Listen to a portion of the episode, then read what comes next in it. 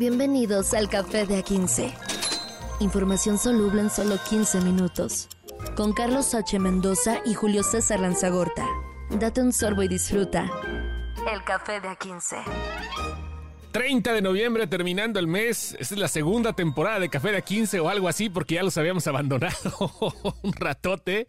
Pero acá estamos de vuelta ya. Si tienen suscripción al podcast nos van a volver a escuchar a fin de mes. Ya en el último momento de este 2023, señor Carlos H. Mendoza, un gustazo.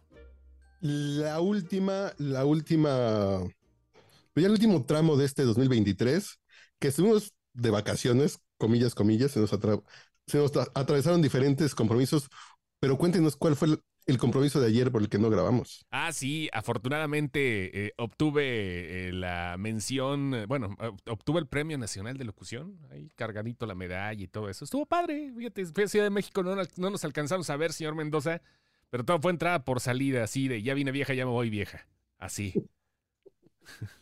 Pero que, ah, ¿qué onda con su medallota de la Asociación Nacional de Locutores? Sí, hombre, se puso, se puso bueno el evento, estuvo interesante, bastante largo, porque son fueron un montón de premiados ahora sí, pero le estaban premiando a todo, mejor este, mejor cable HDMI de la computadora para este, hacer un programa, así. Estuvo cabrón, pero sí, estuvo muy chido, la verdad. Estuvo chido. Es un bonito honor recibir ese premio, esa presea. Y, y hay que sacarle brillo a esa presea Grabando café de 15. Presea, mami, presea. López Obrador no se quedó con la suya, fíjate. Primero reconoce que la terna para la corte estaba vinculada al movimiento, lo reconoció, dijo que las tres aspirantes eran cercanas a su administración, hablando de lo que sucedería más tarde en la corte. Y pues sí, son gente honesta, dijo. Y después... Que sí es preocupante que vaya a haber alguien ligado al movimiento dentro. Lo que pasa es que al presidente le sucedió con las ternas que mandó las veces pasadas. Sí. Un par le voltearon bandera, comillas, comillas, o simplemente tienen vergüenza y votan por lo que tienen que votar, no como Yasmín Esquivel, que vota lo que le dicen que vote. Entonces, para no caer en ese riesgo, el presidente mandó a su consejera jurídica, a la hermana de la secretaria de gobernación y a la hermana de Martí Batres. Básicamente así de más cuatro teístas no se puede. Sí, sí, sí dijo la Suprema Corte, hay que ser puercos pero no trompudos y no tuvieron los votos para, para, para aceptar esta terna. Fíjate nada más cómo estuvo el asunto. Se rechazó por parte del Senado de la República este bonito ramillete de eh, pues propuestas. La primera votación empezó después de las 4:45, empezó la entrega de sobres. No traían aguinaldo, eran sobres nada más con estos datos, no traían el bono de fin de año. Y eh, lo que necesitaban era elegir a la nueva, a la nueva ministra de la Suprema Corte de la Nación. Este, deberían tener mayoría calificada los senadores de Morena y en esta primera votación entregaron el sobre a 112 senadores, mientras que otros 15 sobres no fueron entregados a, algunos que faltaron, algunos que estaban eh, indispuestos o que no lo recibieron, Claudia, Claudia Ruiz Maciú, Jaime Bonilla, Dante Delgado, Indira Kems y Nestora Salgado, entre otros, que está variopinto este, este show. Y pues sí, este, comenzaron las cosas ahí en las votaciones y pues, a la mera hora, no señor, no se logró se necesitaba un tema de mayoría calificada, es decir, dos terceras partes, y no se logró. En la primera vuelta fueron 58 votos a favor de Berta María Alcalde Luján, que es la que pintaría que es la, la menos incómoda. Sí. Para 44 en contra de toda la terna. Entonces, hubo una segunda vuelta donde en lugar de 58 votos a favor, Berta María Alcalde tuvo 68. Sí, en la segunda vuelta ahí estuvo. Y este, pues sí, el Senado ya aprobó la elegibilidad e idoneidad de la terna para ser ministra de la Suprema Corte de Justicia de la Nación. Berta María Alcalde Luján, Lenia Batres Guadarrama y María Estela Ríos González comparecieron en el Pleno del Senado durante 20 minutos. Volvieron a prometer imparcialidad, aunque bueno, pues no se puede, ¿verdad? Sabemos que no se puede. No, eh, es chistoso porque son personas muy ligadas al movimiento de, transformación, de regeneración nacional. Es gente muy ligada. Sí, claro. El riesgo de poner a alguien con buenas credenciales, porque dicen la gente con buenas credenciales tiene vergüenza. Me atrevo a decir quizás adoctrinados, o sea, deja, más, allá del el ligue es la doctrina que se tiene Pero bueno, pues ahí pasó eso y se le, se, se, le pellizcó, pues simplemente no, no, no, no, no votaron en contra de toda la terna y este, bueno, pues ahí está el asunto. Este eh, le regresa esta terna de ministra de la Suprema Corte de Justicia de la Nación. Y ahora vamos a pasar al aeropuerto, que esta noche se me hizo interesante. Los subsidios ya son por 2.145 millones de pesos. El Aeropuerto Internacional Felipe Ángeles, mejor conocido por la bandada como AIFA. ¿Cómo está el asunto, señor Mendoza? El tema es que el, el, AIFA, el Aeropuerto Internacional Felipe Ángeles, está recibiendo 2.145 millones de pesos. Subsidios pero solamente ha generado 860 millones de pesos de ingresos. Es decir, el gobierno está pagando alrededor de, de 1.300 millones de pesos para amortizar las deudas del gobierno para, para, para que esto se mueva, para que esto trabaje. Estamos perdiendo 1.300 millones de pesos por la operación del AIFA. Aunque dicen, ya es el mayor aeropuerto de carga, pues si les torcieron la mano, pues no les dieron opción. Y seguramente será cómodo, ¿no? O sea, para las cuestiones de carga yo creo que pues sí va a estar interesante el movimiento y, y pues este, sí, de una manera, como tú dices, entre la torcida de mano, entre que está más desocupado, entre vaya, muchas cosas que pueden suceder ahí pero pues el gastote está, está, está fuerte. ¿eh? Estamos hablando de casi una tercera parte de lo que está subsidiado, es lo que, lo que se está poniendo, 1.327 millones de pesos. Este, pues, ¿qué onda con eso? ¿Qué pasa con el AIFA? ¿Qué se necesita ahí? Usted que se ha dedicado durante mucho tiempo, yo sé que es periodista, pero que se ha dedicado mucho tiempo también a armar cuestiones de marketing. ¿Qué le haría al AIFA, señor Mendoza? Así para que jale, así de bote pronto. Y hacerlo en Texcoco, básicamente. cambiarlo de sede, cambiarlo, de lugar. Donde se acaba el, el aeropuerto Benito Juárez. Sí. Donde se acaba la pista del Benito Juárez, a 500 metros adelante comenzaba la pista del aeropuerto de Texcoco. Entonces, es decir, estaba muy práctico para llegar la gente que estamos en la Ciudad de México. Ir a la IFA es bien complicado y bien caro. Ahora dicen que ya van a están pensando en un tren rápido, que salga de buena vista y bla, bla, bla, pero mientras no se haga, a la gente no le conviene, salvo que vivas en Pachuca o en el norte, norte de la ciudad, y eso entre comillas. Sí, sí, sí, claro. O sea, hay mucho, eh, es, es mucho relajo, ¿no? Ayer que estuve, este, tenía rato que no viajaba más al sur. Ayer que estuve ahí por este, pues la colonia Portales Sur, donde fue el evento la, neta sí es, es complicado una persona que vive por allá llegar hasta el aeropuerto internacional Felipe Ángeles. Imagínate, para llegar al norte, yo que no estoy acostumbrado al tráfico semiso eterno, imagínate a alguien que, bueno, pues tiene que llegar desde ese punto, ¿no? O sea, eh, está súper pesado y luego en horas pico y luego, bueno, un show. Pero pues ahí está, eh, la, solución se tiene que dar sí o sí, porque el aeropuerto, pues ahora sí, ni, ni modo que lo cambien, ¿no? Ni, ni, modo que le salgan rueditas y se vaya para Texcoco. No se puede. Yo creo, yo creo que si e, e, es, que ya está muy complicado, ya son temas de, de, dineros. Suponiendo que ganara la oposición, sería muy complicado que volvieran a hacer todo eso por lo que se está pagando el AIFA, por lo que está pagando de la deuda del, de la cancelación de Texcoco. Ya, pues básicamente fue un proyecto muy pendejo, por decirlo de alguna forma, que nos va a dejar atados al Benito Juárez durante muchos años y Benito Juárez está. Sí. Que queda señal que le están metiendo mano y está menos pinche, pero sigue estando pinche. Sí, pues sí. Uno llega a un aeropuerto en Panamá, uno llega al aeropuerto de San Juan en Puerto Rico y dices, esos aeropuertos tan, están decentes. El Benito Juárez es un aeropuerto de los 40 que han ido creciendo así de esos, como esas casas que le ponen varillas en el techo. Llegó Fox, hizo la Terminal 2, pero a final de cuentas son las mismas pistas en el mismo lugar. Y si no tenemos un aeropuerto decente, pues la única solución para tener un hub como se esperaba con el Texcoco es que tal vez el aeropuerto de Tulum sí lo sea en algún momento.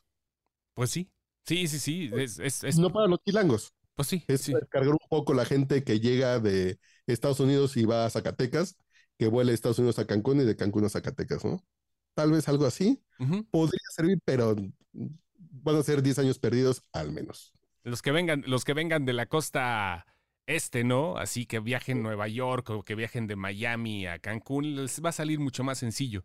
La. Chicago, Nueva York, a Tulum y de ahí ya vuelas a Oaxaca, Puebla y a todos esos lugares Sí. donde Ahora, nuestros amigos ahora que si quieres eh, que sea transbordar hacia de Seattle para allá, pues no, no jala mucho, ¿verdad? Pero pues, sí, sí de, de los que vienen de ese lado sí es mucho más factible. Creo que estaría bien la propuesta y como tú dices, bueno, a ver qué pasa todavía. Es- Estaremos hablando de un futuro que a lo mejor podría o no llegar en los próximos seis meses porque las elecciones se están poniendo bien chidas, las preelecciones. Ya hablaremos de eso. Luego ahorita tenemos que hablar de Maduro porque Maduro le agarró el síndrome de Putin y ya se quiere anexar su territorio, que ha estado en disputa durante mucho tiempo. Hablamos de, siglos, eh, sí, de, siglos. de Es Guyana. una por- disputa de, Sí. de más de 100 años y tiene unos temas en que básicamente Venezuela exige dos terceras partes del territorio de la Guyana.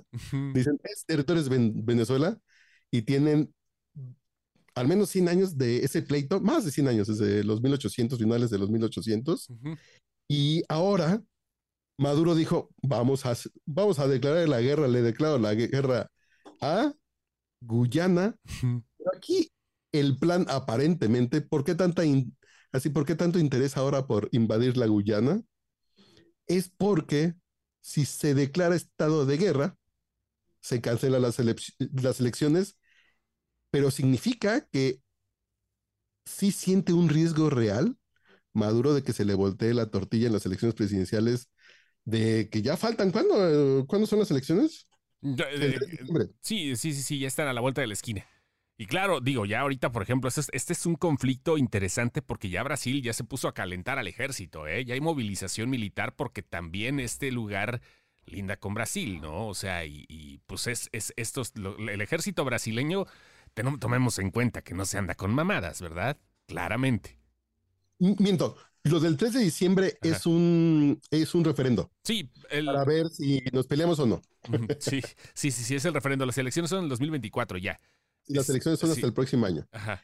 Eh, eh, eh, pues entonces está utilizándolo como una estrategia, como una distracción para que la gente no esté, para que la gente no esté pendiente de lo que está pasando en Venezuela y a lo mejor le sale ese temita, ese temita nacionalista y, y se ponen del lado del país y se les olvida que los gobierna, pues básicamente una dictadura.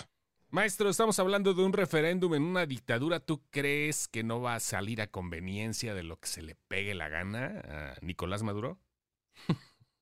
Pues sí, pero a Pues sí. final de cuentas, los órganos electorales de Venezuela sí tienen cierta autonomía, Ajá. como el Congreso y como algunas entidades judiciales. Entonces, ahí hay una lucecita de esperanza.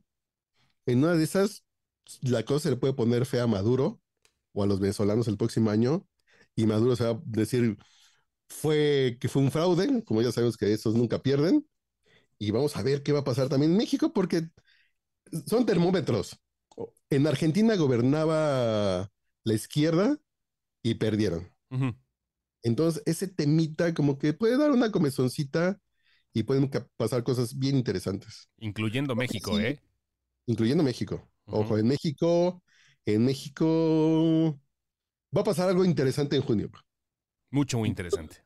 No sé qué va a pasar, pero aunque sea, creo que se van a cerrar los números de, de las encuestas, creo que se van a cerrar las elecciones en algún punto de, de abril, mayo, y el gobierno le va a dar un miedo y vamos a ver cosas que a nosotros que tenemos 45 años nos ha tocado ver a nivel de, a nivel de, de, a nivel de operación electoral.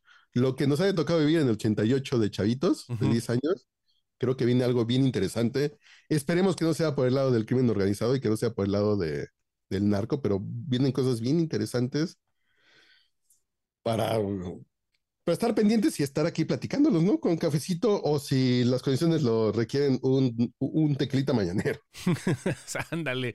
No, ese, vamos, ese, ese, ese día podemos estar hasta brindando ya después de votar ching su madre, la ley seca. Bueno, al fin que, al, al fin que sí, No es, es ley, se compra desde antes, no, no está prohibida la ingesta, sino la venta. En fin, ya nada más para terminar, Elon Musk se está echando ahora sí a todos eh, eh, el, alacrán de los eh, compradores, de los que le compran publicidad. Ya Disney dijo que, pues, no mames, que está pendejo y muchos están tomando la decisión de Elon Musk mal. Y pues ya dijo simplemente, pues que se jodan. Es, es que pedo con esa autoridad que trae, güey. O sea, más allá de la sapiencia o de la buena suerte que pueda tener este güey. Está cabrón, ¿no? Pues sí, pues sí. Básicamente, pues sí. E, e, es un tema de es mi empresa y no es una entidad pública, no es un, no es, no es, pues yo hago lo que quieras y, y si lo quiere cerrar o si quiere hacer cualquier cosa, pues él sabe que la gente lo seguirá usando, porque de pronto aquí platicamos de threads, que salía como una opción y la gente no se fue a threads, fue el mame de, del momento, pero Twitter sigue teniendo su, su peso y él dice, pues si yo no quiero, pues no pasa nada, y si yo quiero decir tal cosa y a la gente no le gusta, pues váyanse al carajo, ¿no? Porque el señor no está preocupado para pagar su renta, ¿eh? básicamente. No, no, no, lo sabemos que no, pero pero estamos hablando de que las empresas que tiene, de cierta manera, eh, lo vemos desde un punto de vista público, porque eh, X, como se llama la red social, es una, pues es una situación donde convergen muchas ideologías y donde de cierta manera se tiene que ser imparcial, pero al mismo tiempo debes de tener algunos candalos para que no se pasen de lanza a los usuarios. Es, es una responsabilidad social y le vale madre. O sea, las demás, vaya, ¿qué puede pasar? Las demás sí son empresas privadas y no vamos a ver si alguien eh, le, le, dijo en algún momento a Elon Musk que apretara el botón equivocado al momento del lanzamiento de un SpaceX, ¿no? Sí, pero, sí. pero con X es otra cosa. Y básicamente él puede decir, pues puedo bajar el precio de mis anuncios y van a terminar saliéndoles anuncios de pasillas para que les agrande el pene. y, y, el señor no va a perder. Dice, pues es lo que yo pienso y hagan lo que quiera, ¿no? Sí, dense, dense. Chale. Así de, si me castigan por lo que dije, pues que creo que en este mundo tan, tan, tan globalizado, la gente no, pobre no, no tiene lugar. En esta onda de la corrección política, pues si el señor quiere ser antisemitista y si va a perder dinero y él, él está dispuesto, pues, pues es su libertad de expresión, ¿no? Sí, no, lo entiendo, lo entiendo, es su libertad de expresión. Y su libertad de perder dinero. Y también lo puede hacer y todo el rollo. La cosa es la responsabilidad de tener una red pública como lo es X, que este, de cierta manera, bueno, este tipo de mensajes subliminales que manda siendo eh, abiertamente pendejo y, y, no lo digo... No lo digo en mal pedo, sino que él quiere ser así, está chido, es su pedo, pero este tipo de mensajes causan, obviamente, la controversia entre toda la gente que piensa que las cosas que, ve, que, que piensa que los narcocorridos son reales, ¿no? Exactamente. Y, es el pedo. Y aquí el tema es que la diferencia entre ser Fox y ser Elon Musk, que a Fox le bajan su cuenta y Elon Musk es el dueño del changarro. Entonces dices, yo pienso eso. Sí. Aquí la onda es que hay que poner el dedo a señalar a, a un antisemitista por, por, por ser pendejo. Nada más por y eso. Si lo sigue, pues, pues ya. Nada más por eso. Yo vine escuchando a Danny Flow muy contento, güey. Sí. Dice, pues es un pendejo este güey. Sí, pero pues. Ya le di su reproducción en Spotify hoy, ¿no? Ahí está. Bueno, saludos. Esto fue Café de A15. Ya regresamos mañana. Nos volvemos a escuchar mañana viernesín. Adiós. Café de A15. Información soluble en solo 15 minutos. Con Carlos H. Mendoza y Julio César Lanzagorta. Date un sorbo y disfruta. El café de A15.